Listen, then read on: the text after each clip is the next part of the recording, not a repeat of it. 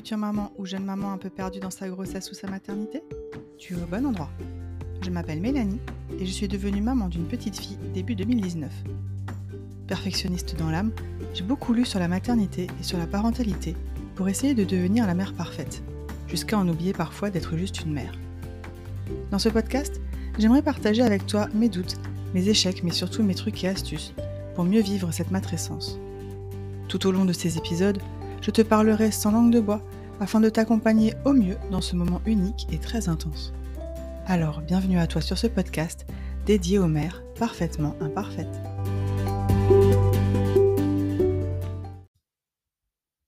Hello les moms Alors, dans l'épisode d'aujourd'hui, je voulais vous parler d'un tout autre sujet que le premier épisode. Donc, le premier épisode, on était plutôt sur quelque chose euh, d'éducatif, euh, déjà pour des plus grands enfants, des enfants nés d'ailleurs, avec euh, l'éducation bienveillante.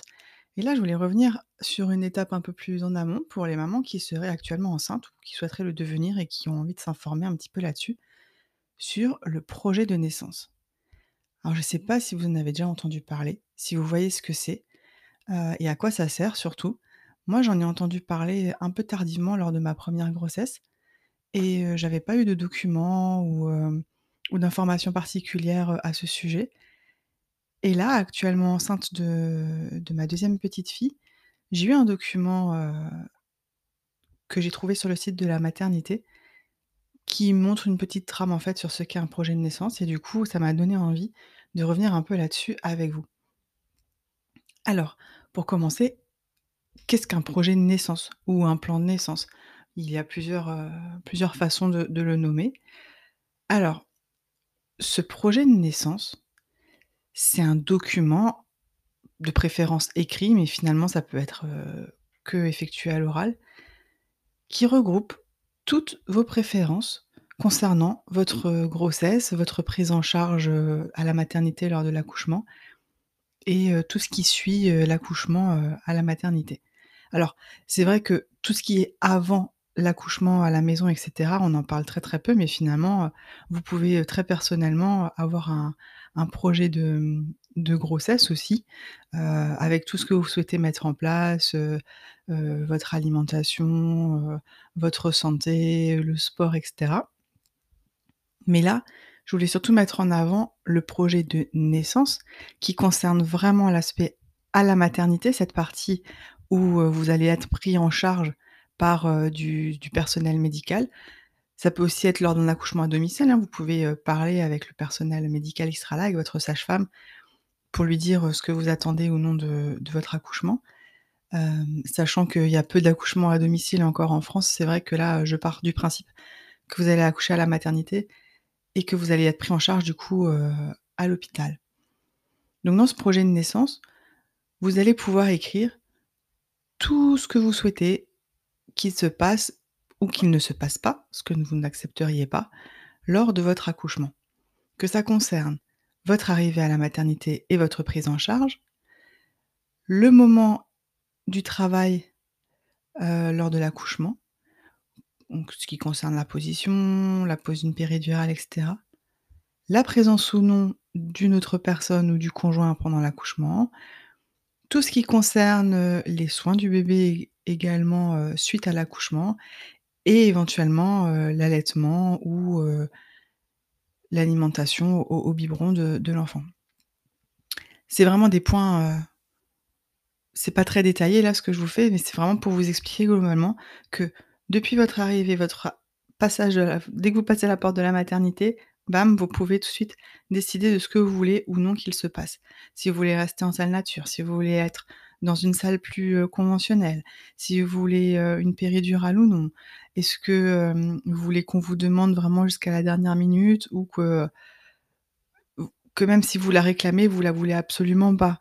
Parce que vous allez, penser que, au moment où vous allez avoir mal, vous aurez pas, la capacité, de réfléchir et de raisonner comme vous le souhaitez et du coup, pour essayer d'atteindre votre accouchement de rêve, vous préférez l'avoir écrit pour que les sages-femmes respectent au maximum ce que vous aimeriez avoir, et ce à quoi vous avez réfléchi en amont. Alors bien sûr, ce document n'est absolument pas obligatoire. Il est d'ailleurs, on essaye de le de le respecter au maximum, mais il n'a rien de contractuel avec les sages-femmes. Il est conseillé parce que même si au final, il y a des choses qui se passent pas exactement comme vous l'aviez prévu, c'est toujours bien de pouvoir en discuter avec une sage-femme en amont et de pouvoir réfléchir en fait à tout ça. Quand c'est votre premier accouchement, vous pensez pas forcément à toutes les étapes, à tout ce qui peut se passer et du coup, penser projet de naissance, discuter de tout ça avec une sage-femme, ça permet en fait d'appuyer sur certains points. Alors, à quoi ça sert ce projet de naissance? Donc comme je vous avais ai expliqué jusqu'à présent, il permet pour les sages-femmes et le personnel médical de mieux connaître la personnalité du couple et ses attentes, puisque, vous allez vraiment pouvoir mettre tous vos souhaits à l'intérieur. Il permet en amont donc d'engager la discussion sur tous les aspects concrets de l'accouchement. Donc bien sûr, vous allez pas forcément pouvoir en parler avec, heu, la sage-femme qui va vous accoucher, heu, le jour J. Mais déjà d'en parler avec la sage-femme qui vous fait les cours de préparation à la naissance, ça vous permet, comme dit, de mettre des mots, de d'expliquer un petit peu ce que vous souhaitez, est-ce que c'est possible ou pas? La sage-femme qui vous suit peut aussi vous dire si c'est faisable, heu, dans la maternité où vous allez accoucher, comment vous pourriez faire autrement et cetera. Donc elle peut ça permet vraiment d'engager la discussion. Même si normalement on parle de pas mal de points lors de, des cours de préparation à la, naissance, ça vous permet quand même de lister un petit peu, heu, tout ça. Ça permet du coup, comme je disais aussi, d'aborder les problématiques qui pourraient se poser lors de l'accouchement. Parce que forcément, vous allez avoir, heu, votre accouchement rêvé, celui qui correspond à votre projet de naissance et l'accouchement réel. Il peut y avoir des complications et comment vous voulez que ça se passe si jamais il y a des complications? Et hem, même avec une césarienne, en fait, vous pouvez avoir quelques choix dont vous êtes pas forcément au courant et dont vous pouvez discuter avec votre sage-femme justement pour savoir quels sont vos droits en fait, que à quoi vous avez le droit comme, hem, comme accompagnement et comme traitement, même en cas de césarienne où c'est beaucoup plus médicalisé, et où on pense que du coup, heu, on on doit tout laisser faire et qu'on n'a pas notre mot à dire. Comment faire ce projet de naissance? Alors c'est bien de prendre le temps du coup chez soi de réfléchir un petit peu à ça. Vous pouvez regarder un petit peu sur internet. Il y a plusieurs sites, hein, en tapant projet de naissance, il y a des sites qui proposent des exemples. Vous pouvez aller avoir un petit peu à gauche, à droite. Il y a probablement aussi des forums. Moi après je me méfie un petit peu de ce genre de sources. Heu, c'est pas toujours très fiable.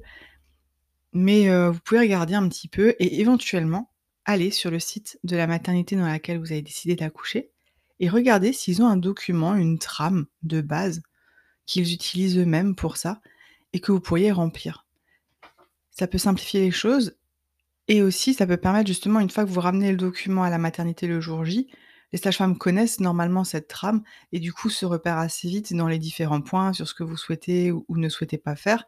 Alors que si vous rédigez un plan de naissance de A à Z, à la main, c'est vrai que ça va leur prendre potentiellement un petit peu plus de temps. Donc si on est dans l'urgence, voilà, si si vous pouvez plutôt utiliser la trame de la maternité, je pense que ça peut être bénéfique. Ce projet de naissance, vous pouvez, heu, le faire avec votre conjoint, heu, puisque dans la majorité des cas, même avec, heu, la période un petit peu particulière avec la covid en ce moment le conjoint ou la conjointe peut être avec vous, lors de l'accouchement. Et donc c'est bien un petit peu aussi de réfléchir ensemble sur, heu, quelle est la place de votre accompagnant, heu, lors de cet accouchement? Qui fait quoi? Parce que même tout bêtement, couper le cordon ombilical, c'est vrai que dans les mœurs comme ça, on pense que c'est au papa de le faire ou, bah, à la personne accompagnante de le faire. Mais en fait, heu, ce n'est absolument pas une obligation et vous pourriez aussi le faire vous-même. Et à quel moment vous voulez le couper aussi? Puisque, ça on pourra voir un petit peu, plus tard. Heu, vous êtes pas obligé de le couper directement quand le bébé est sorti, heu, mais, heu, vous pouvez attendre que le placenta soit sorti et que tout arrête de battre pour pouvoir couper le cordon. Pour faire ce projet du coup, comme je disais, je vous conseille de discuter avec une sage-femme, puisqu'il y a des aspects techniques que la sage-femme peut connaître, que vous ne trouverez peut-être pas, sur internet, ou des choses qui peuvent différer justement d'une région à l'autre, d'une maternité à l'autre. En plus, si vous souhaitez accoucher à domicile, vous avez, peut-être un choix beaucoup plus libre et plus large que si vous allez, accoucher en maternité. Donc essayez de le faire dans un 1er temps tranquillement chez vous. Vous listez un petit peu tous les points qui vous intéressent. Vous discutez avec votre conjoint de, comment vous rêveriez de vivre cet accouchement. Vous prenez cette feuille et vous allez, lors d'une séance de préparation ou lors d'un rendez-vous avec votre sage-femme, vous en discutez pour mettre tout au clair. Une fois que ça c'est fait, vous pouvez le mettre au propre, vous pouvez utiliser des modèles, vous pouvez rendre ça un peu joli pour, heu, l'ajouter à votre, heu, dossier de suivi, heu, de maternité, grossesse, que vous avez peut-être envie de garder plus tard. Et vous le gardez bien dans votre dossier médical. Parce que comment est-ce que vous allez l'utiliser du coup? Une fois que qu'il est fait, c'est bien, vous en avez discuté avec votre sage-femme, il est prêt. Et ben, dès que vous rentrez dans la maternité, il faut que vous puissiez le transmettre aux personnes qui sont de garde. Donc mettez-le bien dans le dossier médical que vous emporterez avec vous, avec vos affaires dans votre valise de maternité. Comme ça, dès votre admission, vous pouvez le fournir aux sages-femmes pour qu'il soit pris en compte. Comme ça, le temps de vous installer, le temps que vous soyez en travail, que vous gériez vos contractions et cetera, surtout pour un 1er accouchement où en général, ça dure quand même quelques heures, ça permet à l'équipe de garde de prendre connaissance de votre projet et de pouvoir du coup adapter votre prise en charge en conséquence. Donc comme je disais, les sages-femmes et l'équipe médicale va pouvoir en prendre connaissance, mais c'est possible que tout ne soit pas respecté à la lettre en cas de souci. Heu et si s'il y a une urgence médicale ou que l'équipe médicale considère qu'il faut absolument agir, heu, tout de suite, essayez de voir quand même pour discuter, échanger avec eux pour, heu, savoir où vous en êtes, savoir ce qu'ils vont faire et cetera et pas être pris au dépourvu. Ça pourrait être pris pour des violences obstétricales et ça par contre c'est pas toléré. Mais sachez que même si vous avez tout rédigé dans le meilleur des cas, le jour J, il y a vraiment des choses qui pourront un peu changer, varier.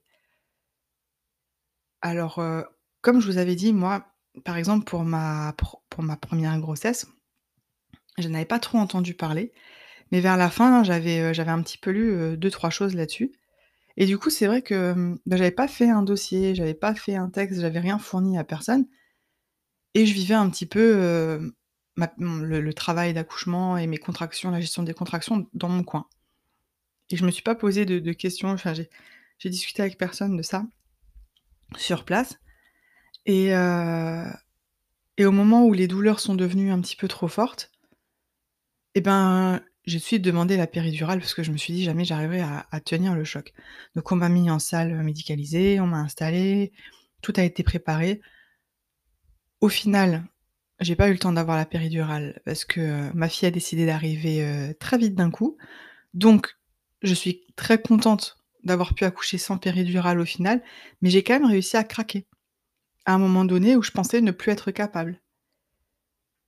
Si j'avais eu un projet de naissance, peut-être que j'aurais eu un accompagnement un petit peu plus poussé de la sage-femme, qui aurait pris un peu plus son temps pour m'aider à gérer mes contractions et m'expliquer que, heu, je pouvais encore tenir et peut-être que je l'aurais même pas demandé finalement la péridurale et que j'aurais pu accoucher en salle nature. Parce que du coup, heu, le désavantage en quelque sorte, heu, d'avoir demandé la péridurale et d'avoir été, heu, dans une salle médicalisée, c'est que j'ai fini par accoucher en position gynécologique. Alors que là, par contre, je savais qu'il y avait différentes positions possibles, mais sur le moment, j'y ai même plus pensé et puis après, une fois que la petite a décidé d'arriver, bah, c'est vrai que les choses se sont, se sont enchaînées et puis elle était là et voilà. Et c'est qu'après coup que j'ai réalisé que, heu, si j'avais fait un projet de naissance, peut-être qu'on m'aurait proposé d'autres choses. Parce que quand on est pris dans le feu de l'action, lors de l'accouchement, on est fatigué, il y a les hormones qui travaillent, on n'a plus forcément toute sa tête. Du coup, heu, justement, c'est bien de faire ce petit dossier, de réfléchir à tout ça avant, à te reposer quand, heu, quand on a le temps, tranquillement et comme ça, dans le meilleur des cas, on va avoir de la chance que le jour J, tout se passe comme prévu. Voilà. Alors j'espère que ça vous a un petit peu aidé sur ce qu'est un projet de naissance, sur les possibilités de ce que vous pourriez y mettre ou non. Heu, je pourrais peut-être rentrer un petit peu plus en détail, heu, dans l'article de blog associé sur, heu les différents points que vous pourriez essayer, heu, auxquels vous pourriez essayer de réfléchir, heu, pour votre projet de naissance. En tout cas, pour cet épisode, je m'arrête là aujourd'hui. Si vous l'avez aimé, n'hésitez pas à mettre 5 étoiles sur votre plateforme d'écoute favorite et en attendant le prochain épisode, on se donne rendez-vous sur Instagram. À bientôt les mômes!